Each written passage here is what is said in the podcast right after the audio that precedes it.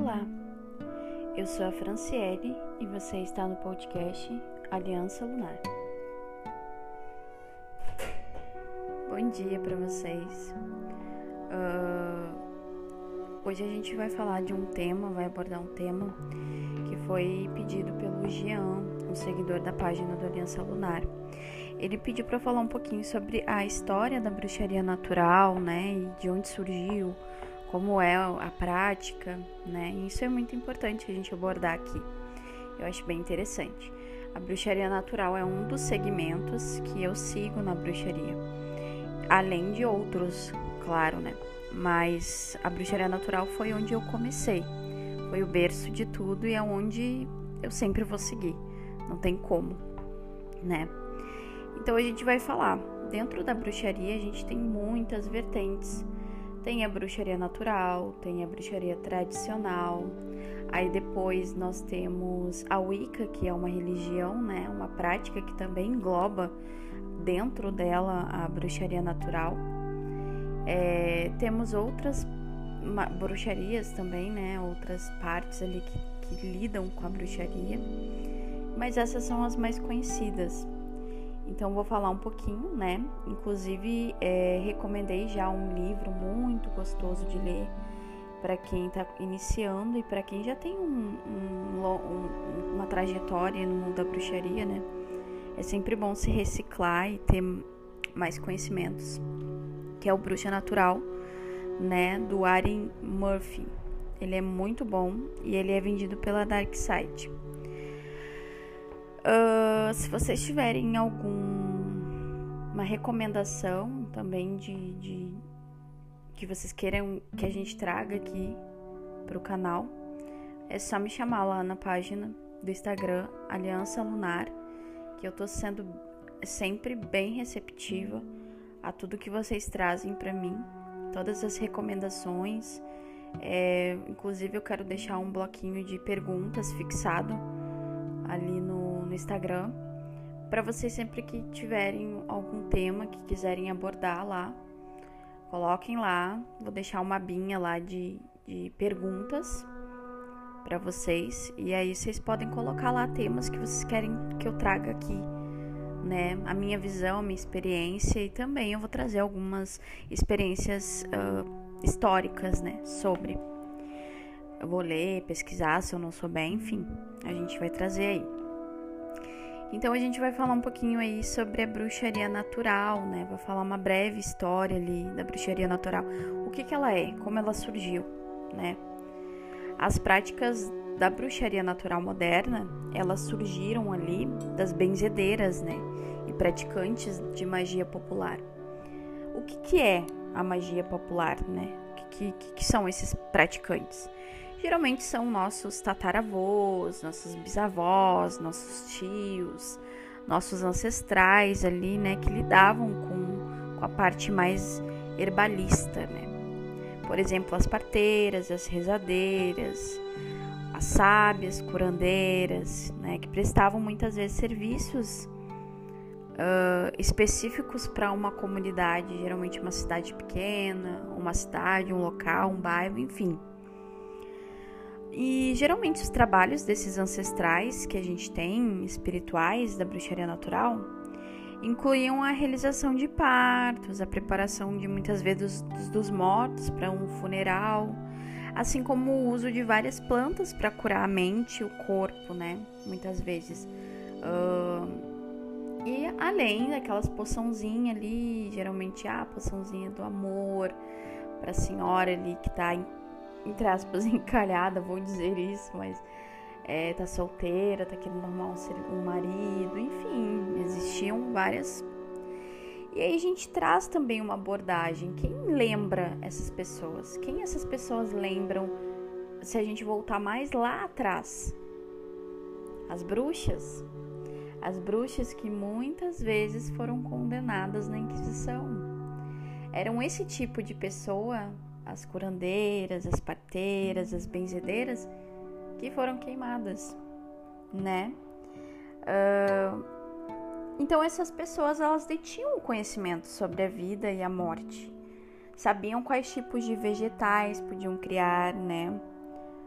uh, podiam criar alguma coisa ou ajudar em alguma coisa. Então, esses bruxos naturais dos primórdios, por muito tempo, eram respeitados, né?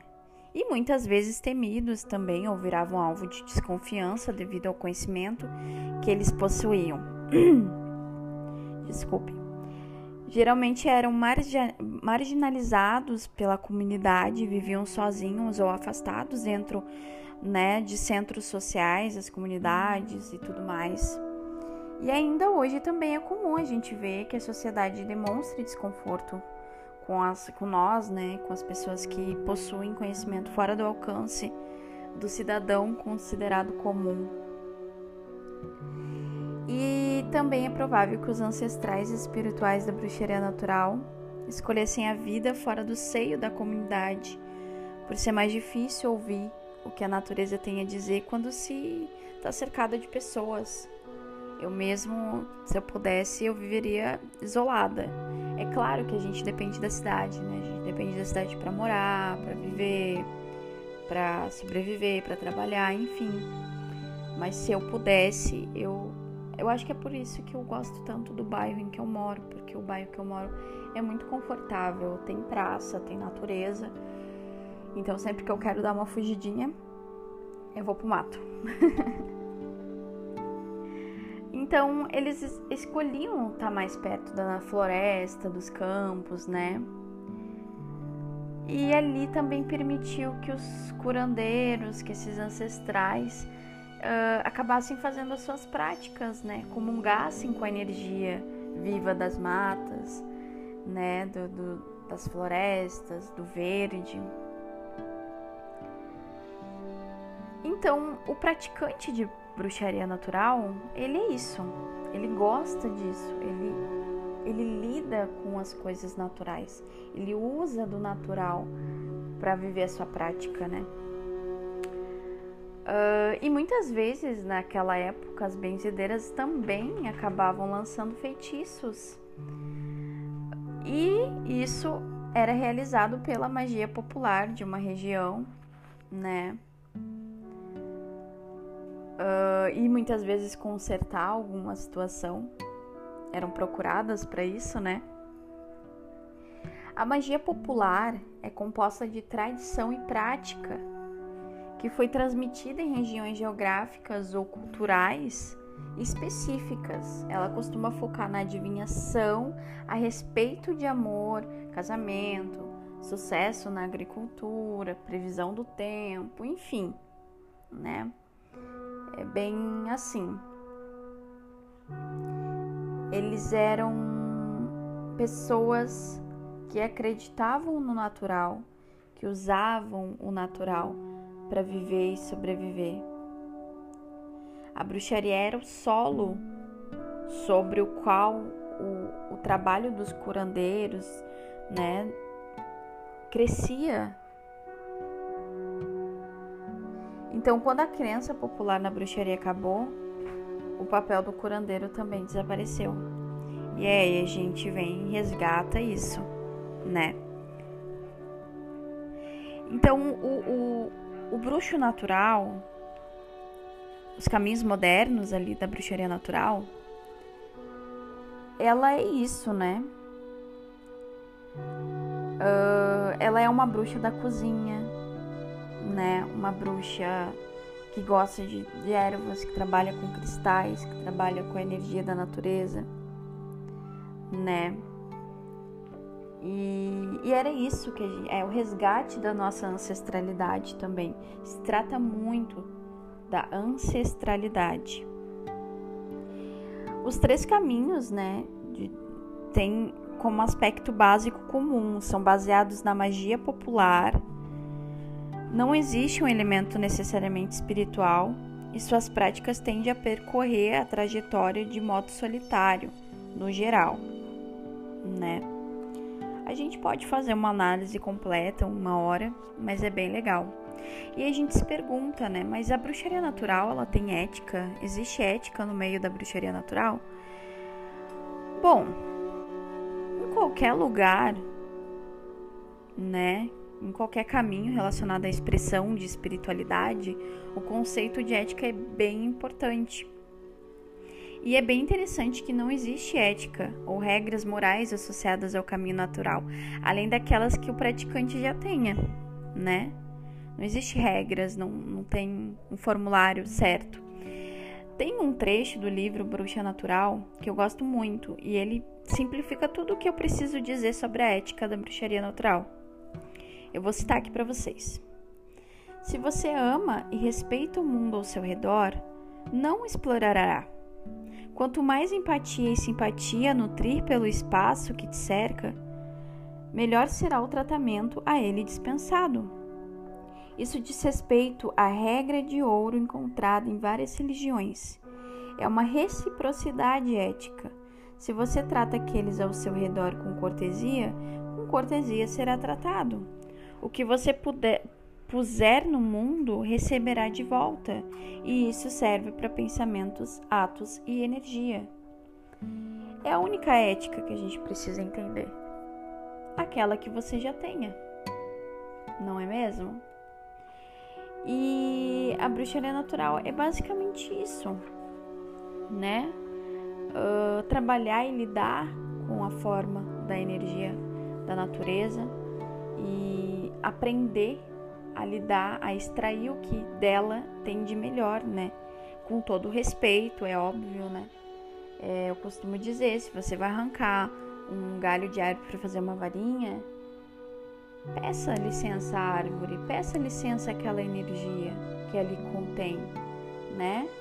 Se você vai tirar uma pedra, achar um cristal, uma pedra bonita que você quer levar para casa, peça licença àquela energia que ele contém, né? É respeito. É respeito aquilo que você pratica, aquilo que você acredita e a energia que te cerca, né? Estamos todos conectados como se fosse um, fio da vida. É, isso é muito papo de bruxinha gratiluz, mas é a realidade. Tem algumas coisas que dá para ser aproveitada da gratiluz.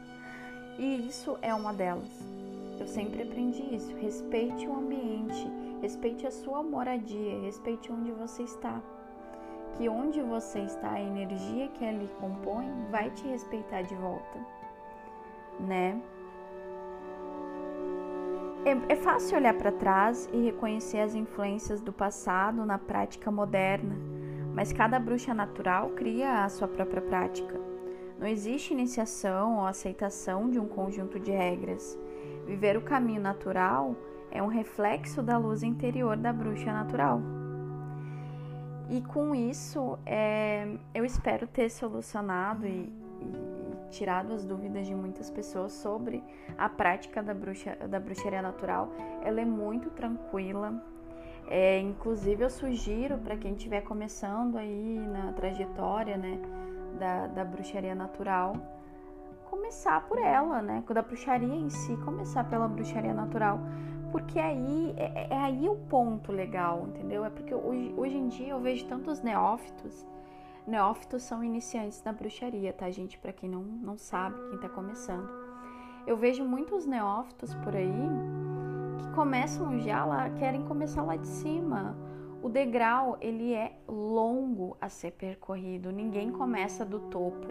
Ninguém começa cultuando divindades. As pessoas endeusam muito o culto a divindades, mas esquece de trabalhar antes com a tua ancestralidade a gente começa a trabalhar com a ancestralidade, depois começa a entender sobre os elementais da natureza, começa a trabalhar com os elementais de forma correta, de forma respeitosa, para depois, num futuro, começar o culto a divindades.